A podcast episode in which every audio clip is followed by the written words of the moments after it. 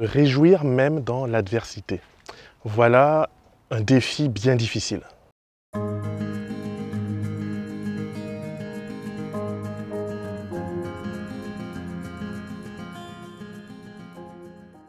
Bonjour et bienvenue pour une nouvelle capsule de Croître en Christ. Je suis vraiment heureux de pouvoir être avec vous encore une fois cette semaine pour pouvoir étudier un autre passage biblique ensemble. Aujourd'hui, nous allons étudier le psaume 145. C'est un psaume qui parle de joie, qui parle de reconnaissance. C'est un psaume qui remercie et qui loue le nom de Seigneur pour être un Dieu si bon, être un Dieu si présent, un Dieu qui met en avant la justice et la bonté et qui euh, condamne l'injustice. L'auteur de ce psaume, c'est le roi David.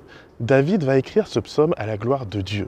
Mais sais-tu que la vie de David a été vraiment une vie difficile? Le fait que David écrive ce psaume est vraiment quelque chose d'extraordinaire. Comment un homme qui a tant souffert dans sa vie peut-il avoir une si bonne image de Dieu? C'est vraiment quelque chose que je trouve passionnant et que je t'invite également cette semaine à étudier. Je t'invite à revoir la vie de David. Je t'invite à revoir les difficultés par lesquelles il est passé afin que tu puisses toi aussi t'imprégner de sa vie pour pouvoir voir comment, malgré ces difficultés, et quelquefois des difficultés vraiment énormes, malgré tout cela, il n'a jamais perdu confiance en son Dieu. Et si David a pu y arriver, alors je veux croire que toi et moi, quel que soit ce que nous traversons aujourd'hui, eh bien, nous pourrons nous aussi y parvenir.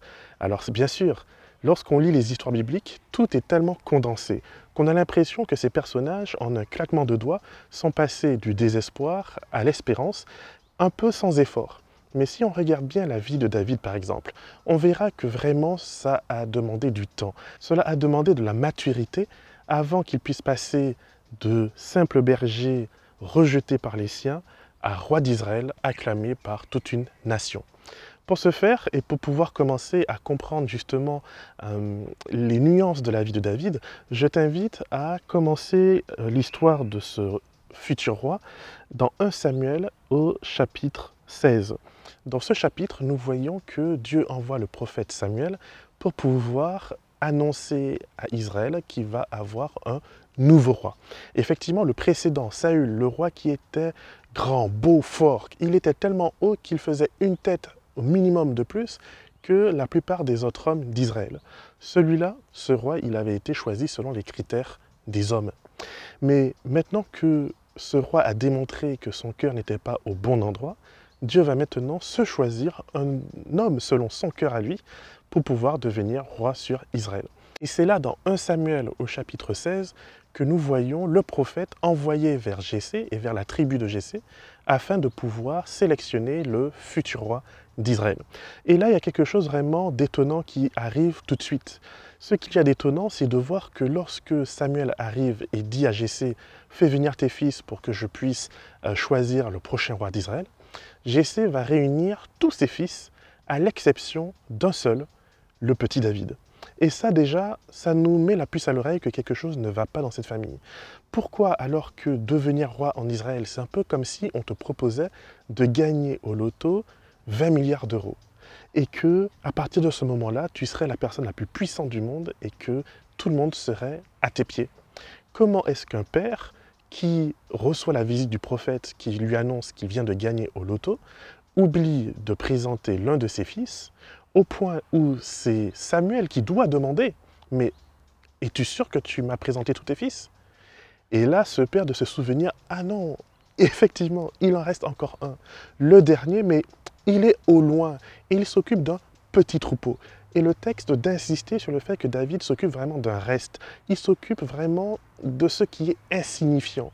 On l'a envoyé au loin s'occuper d'un petit troupeau insignifiant parce que finalement, sa présence dérange. Sa présence n'est pas celle qui bénéficie à sa famille. Ils ne veulent pas de lui. Pourquoi ne veulent-ils pas de lui? Pourquoi Dieu va-t-il choisir ce petit jeune homme? Pourquoi Dieu va choisir ce petit garçon? Alors que sa propre famille ne le reconnaît pas. Sa propre famille trouve que David a un problème. Et je t'invite à aller voir ce qui est dit de David justement par ses propres frères au chapitre suivant, au chapitre 17 c'est là où nous avons quelque chose vraiment d'exceptionnel. Au chapitre 17, au verset 28, Voici ce que l'un des frères de ce jeune garçon va dire de ce jeune garçon que le Seigneur a choisi pour devenir le prochain roi d'Israël. 1 Samuel 17 au verset 28, voici ce qui est dit. Je connais bien, moi, ton arrogance et ton cœur mauvais. C'est pour voir la bataille que tu es descendu. Alors que David est envoyé par son père pour apporter des vivres, pour apporter du fromage, non seulement à ses frères, mais également à l'officier responsable de la vie de ses frères, pour pouvoir justement se faire bien voir auprès de cet officier et pour probablement permettre que cet officier n'envoie pas les frères de David à la mort certaine si jamais il y a une mission dangereuse. Eh bien, les frères de David, lorsqu'ils le voient arriver, ils n'ont qu'une chose en tête, c'est de se dire mais qu'est-ce que tu fais là? Et l'un de ses frères d'aller jusqu'à dire tu dis que tu es venu pour nous voir et pour savoir comment nous allons, mais en réalité, moi, je connais ton cœur et je sais qu'il est mauvais.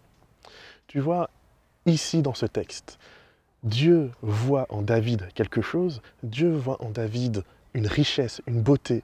Dieu voit en David la fleur d'un nénuphar. Si tu peux voir un petit peu où je suis, je suis maintenant à Bordeaux. Je suis, et oui, de retour. Et comme tu peux le voir, eh ben, à Bordeaux, il fait beaucoup plus frais qu'à Marseille. Tellement plus frais que j'ai échangé ma chemise légère de vacances pour eh ben, un pull pour me tenir bien au chaud. Et là, je suis dans un parc où il y a justement une petite mare juste derrière moi avec des nénuphars. Et eh ben, la mare, quand on la regarde comme ça, elle donne pas vraiment envie. Mais lorsque les nénuphars éclosent, lorsque ces nénuphars fleurissent, alors ils donnent toute une nouvelle identité à cette mare. Ils donnent une certaine beauté à cette mare tout change. Et eh ben Dieu est celui qui voit dans le marais de chacune de nos vies, et eh ben Dieu sait reconnaître le potentiel pour la floraison. Dieu sait reconnaître le potentiel pour cette richesse qui va éclore de nous, qui va éclore en nous par sa grâce et qui nous permettra d'être une personne de bénédiction pour notre entourage. Même, pourquoi pas, dans le cas de David, pour toute une nation. Et franchement, c'est quelque chose d'absolument exceptionnel, merveilleux, de voir comment Dieu va prendre soin de ce jeune garçon, comment Dieu va intervenir dans la vie de ce jeune garçon. Mais cela, c'est une grâce, parce que l'entourage de David ne veut pas de lui, ses frères ne veulent pas de lui, son propre père l'oublie et ne veut pas de lui. Lorsque David sera poursuivi par Saül, ses frères qui sont des hommes de guerre, des hommes de combat, eh bien, on n'en parlera pas. Où sont-ils? Sont-ils auprès de David? Sont-ils en train d'essayer de défendre leur frère de ce roi cruel qui cherche à le tuer? Aucune mention ne sera faite d'eux. Ils ne sont pas là. Les seules personnes qui accepteront de soutenir David, ce sera un cousin éloigné, et encore. Mais les proches de David, son frère, ses frères, ne sont pas là. Cela nous montre qu'il y a vraiment quelque chose de particulier dans la vie de David. Il a un statut à part. Il n'est pas reconnu comme un fils légitime de son père. Et pour comprendre justement pourquoi ses frères ont une telle réaction vis-à-vis de David, il faut aller voir ce qui est dit euh, par David lui-même de sa propre naissance. Pour comprendre cela, il faut aller au psaume 51. Le psaume 51 au verset 7. Voici comment David décrit sa naissance dans la Tobe. Voici, dans la faute, j'ai été enfanté, et, dans le péché, conçu des ardeurs de ma mère.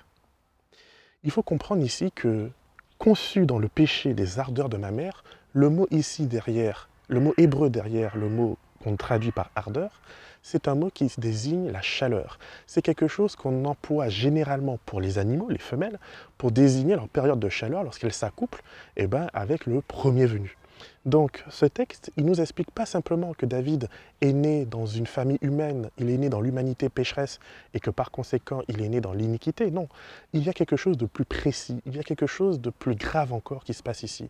David est en train de laisser paraître le fait que sa naissance, eh ben, il est fort possible que cette naissance soit une naissance illégitime.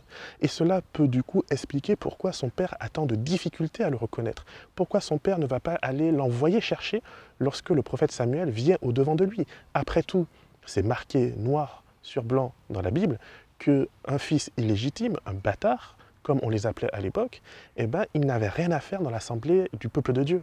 Par conséquent, lorsqu'un prophète qui est saint arrive, eh ben, on cherche à cacher la faute, on cherche à cacher l'embarrassement. Alors qu'au contraire, Dieu va prendre ce qui est embarrassant et il va le mettre au beau milieu de la scène israélite pour dire cet homme que vous rejetez, cet homme qui n'a pas du tout les bonnes caractéristiques pour vous, eh ben celui-là, je le choisis. Et n'oublie pas que David, eh ben, il est dans la lignée de Jésus. Pour comprendre que ce n'est pas que la mère de David, ce n'est pas que David qui a un problème, il faut aller voir également un peu plus loin. Il faut aller voir dans 1 Chronique chapitre 2 versets 11 à 17 où on nous explique que dans la famille de David, eh ben, il n'est pas le seul à être né d'une manière un peu bizarre. L'une des sœurs de David, dans 1 Chronique chapitre 2 versets 11 à 17, est également désignée comme mettant au monde un fils d'une manière qui est un peu particulière. Au verset 17, on nous dit simplement que Abigail, elle mit au monde Amasa. Le père d'Amasa fut Yéter, l'Ismaélite. Il y a dans la description, dans la manière de dire et de raconter cette naissance, eh ben, on sous-entend que finalement, ils n'étaient pas vraiment mariés. On sous-entend que peut-être même il y a eu viol. Il y a eu en tout cas une naissance quelque peu illégitime. Elle a simplement mis au monde, elle a simplement mis bas, Cela peut donc en quelque part expliquer, sans toutefois le justifier, pourquoi David a eu cette histoire avec Bathsheba. Il faut comprendre que probablement David vient d'une famille compliquée et que eh ben, il a cet héritage en lui. Il le porte, bon gré mal gré. Donc ce David, cet homme que personne n'aurait jamais choisi pour devenir roi, ou ne serait-ce que pour être reconnu comme un fils légitime, ou ne serait-ce que pour s'occuper correctement d'un vrai troupeau, puisqu'on ne lui a donné qu'un petit troupeau, on ne lui a donné qu'un reste à s'occuper et à garder. Et eh bien ce que David va dire, c'est que ce reste, il s'en est occupé. Il en a pris soin.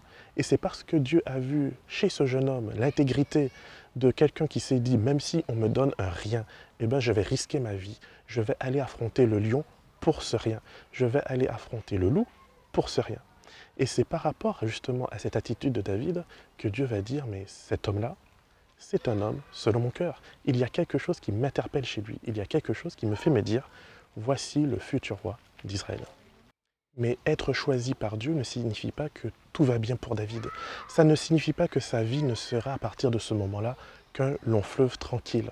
Regarde avec moi ce que David lui-même va dire dans le psaume 69 et je t'invite à lire les versets 6 à 10 et moi je lirai avec toi simplement le verset 9.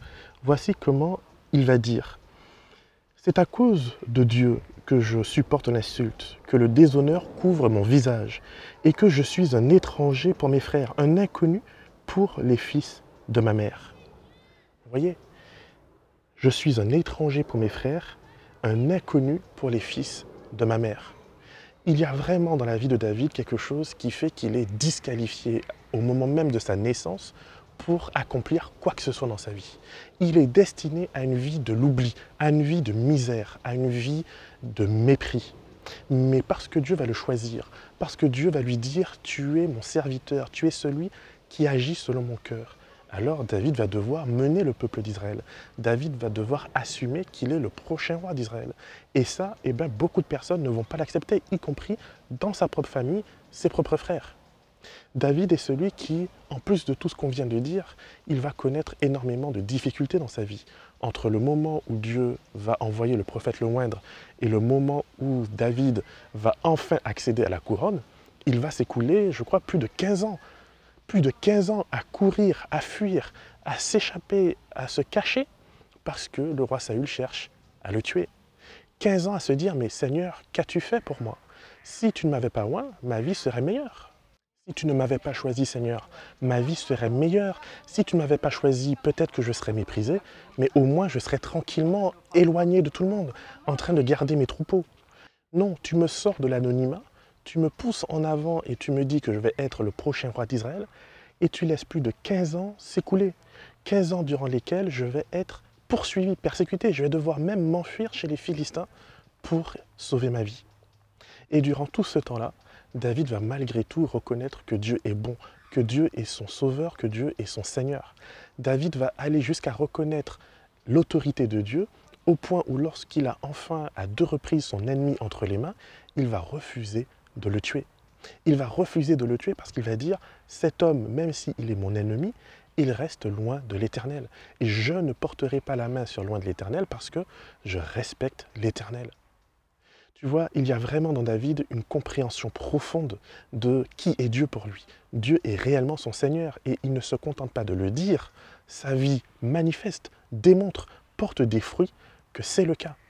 Et alors que David va connaître énormément de difficultés dans sa vie, il va connaître la rébellion d'un fils qui va chercher à le tuer, il va connaître des coups d'État, il va connaître euh, l'adultère, il va connaître l'humiliation une fois de plus, il va connaître des choses vraiment difficiles. Et pourtant, c'est ce David qui va écrire le psaume 145 et que je t'invite à lire avec moi quelques extraits. Psaume 145, louange de David. Je t'exalterai mon Dieu, toi qui es le roi. Pour toujours, à jamais, je bénirai ton nom. Je te bénirai sans cesse pour toujours, à jamais. Je louerai ton nom. Le Seigneur est grand et digne de toute louange. Sa grandeur est insondable. De génération en génération, qu'on fasse l'éloge de tes œuvres, qu'on raconte tes hauts faits. La magnificence éclatante de ta gloire, je méditerai le récit de tes actes étonnants. On parlera de ta force redoutable et je raconterai tes hauts faits. Voici comment David s'exprime de ce Dieu qui ne l'a pas épargné des difficultés. Être un roi, être un fils, être un prince, eh ben, ce n'est pas automatiquement avoir une vie facile. Recevoir l'appel à devenir roi en Israël, eh ben, ce n'est pas une promesse automatique et immédiate de Dieu que tout ira bien, tout ira comme dans un long fleuve tranquille. Non, pas du tout. Au contraire, au moment même où Dieu a choisi David, au moment même où Dieu l'a oint, c'est-à-dire l'a mise à part pour son service, la vie de David est devenue dix fois plus compliquée, dix fois plus compliquée. Je veux vraiment que tu comprennes cela. Lorsque Dieu te choisit, cela ne signifie pas que ta vie va aller en devenant plus facile. Au contraire, bien souvent, elle se complexifie. Tu as plus de responsabilités. Les gens vont te jalouser. Les gens vont chercher à te faire tomber. Le diable va t'attaquer dix fois plus. La bonne nouvelle, c'est que si je reste les regards fixés sur Dieu, sur notre Jésus, sur notre Sauveur, ce n'est qu'alors que je pourrai voir au-delà de mes difficultés. Ce n'est qu'alors que je pourrai voir au-delà des murs, voir le pont qui me mène et qui me maintient attaché à Dieu. Continuons la lecture de ce passage. On parlera de ta force redoutable, je raconterai tes hauts faits, on proclamera le souvenir de ton immense bonté, on criera ta justice. Le Seigneur est clément et compatissant, patient et grand par la fidélité. Le Seigneur est bon envers tous, sa compassion s'étend sur toutes ses œuvres. Toutes tes œuvres te célébreront, Seigneur, et tes fidèles te béniront. Ils diront la gloire de ton règne, et ils parleront de ta puissance, pour faire connaître aux humains tes hauts faits et la gloire magnifique de ton règne. Ton règne s'étend sur tous les âges, ta domination sur toutes les générations. Le Seigneur soutient tous ceux qui tombent, il redresse tous ceux qui sont courbés. Tous, avec espoir, tournent les yeux vers toi. C'est toi qui leur donnes leur nourriture en son temps. Donner et recevoir de la part de Dieu la nourriture en son temps. Alors quelquefois, c'est vrai, on stresse, on se dit, mais qu'est-ce que je vais manger demain Financièrement, émotionnellement? Comment vais-je remplacer la personne que j'ai perdue? Comment vais-je remplacer le travail que j'ai perdu? Comment vais-je remplacer la santé que j'ai perdue? Qu'est-ce qui va se passer? Gardez en tête que c'est en son temps que Dieu agit. Tu ouvres ta main et tu rassasies à souhait tout être vivant. Le Seigneur est juste dans toutes ses voies et fidèle dans toutes ses œuvres. Le Seigneur est proche de tous ceux qui l'invoquent, de tous ceux qui l'invoquent avec loyauté. Il réalise les souhaits de ceux qui le craignent. Il entend leurs appels au secours et il les sauve. Le Seigneur garde tous ceux qui l'aiment.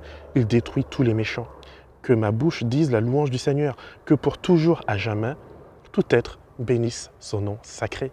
Amen. Mon ami, je sais que la vie n'est pas toujours facile. Et je sais que trop souvent, on nous promet dans nos églises un long fleuve tranquille. Il suffit de prier, il suffit de croire, il suffit, il suffit, il suffit. Comme je te l'ai dit la dernière fois, quelquefois, eh ben, il ne suffit pas. Ça ne suffit pas. Mais il y a une chose qui gagne tout cela. Il y a une chose qui traverse les nuages de l'obscurité. Notre foi. Notre foi est ce qui nous retient accrochés à Dieu. David n'avait pas la connaissance de Jésus. David n'avait pas la connaissance de la grâce telle que nous, nous la comprenons aujourd'hui. Pourtant, l'expérience qu'il a fait avec Dieu a suffi. L'expérience qu'il a fait avec Dieu lorsqu'il était dans le désert, lorsqu'il était éloigné de sa famille, en train de garder le petit troupeau. Cette expérience d'un Dieu qui l'a accompagné, qui l'a accompagné face aux dangers, qui l'a accompagné face à ses difficultés, a fait toute la différence dans sa vie. Alors je te souhaite également aujourd'hui que cette connaissance, que cette compréhension fasse aussi encore aujourd'hui la différence dans ta vie et que tu puisses, malgré les difficultés, aller de l'avant, ne jamais perdre espoir endurer, comme disait ma mère, serrer un peu les fesses et faire confiance à Dieu. Aller de l'avant, marcher en avant, parce que c'est à partir du moment que je m'arrête et que je deviens nombriliste que je perds tout espoir, que je sombre dans l'angoisse et que finalement je coule. Je te souhaite vraiment tout ce qu'il y a de meilleur pour l'avenir. Et en dépit des difficultés, en dépit des choses difficiles que nous avons à traverser, toi et moi, que nous puissions ne jamais, jamais, jamais abandonner l'idée selon laquelle la foi fait la différence dans une vie. Que le Seigneur te bénisse et qu'il fasse de toi une source de bénédiction pour l'éternité.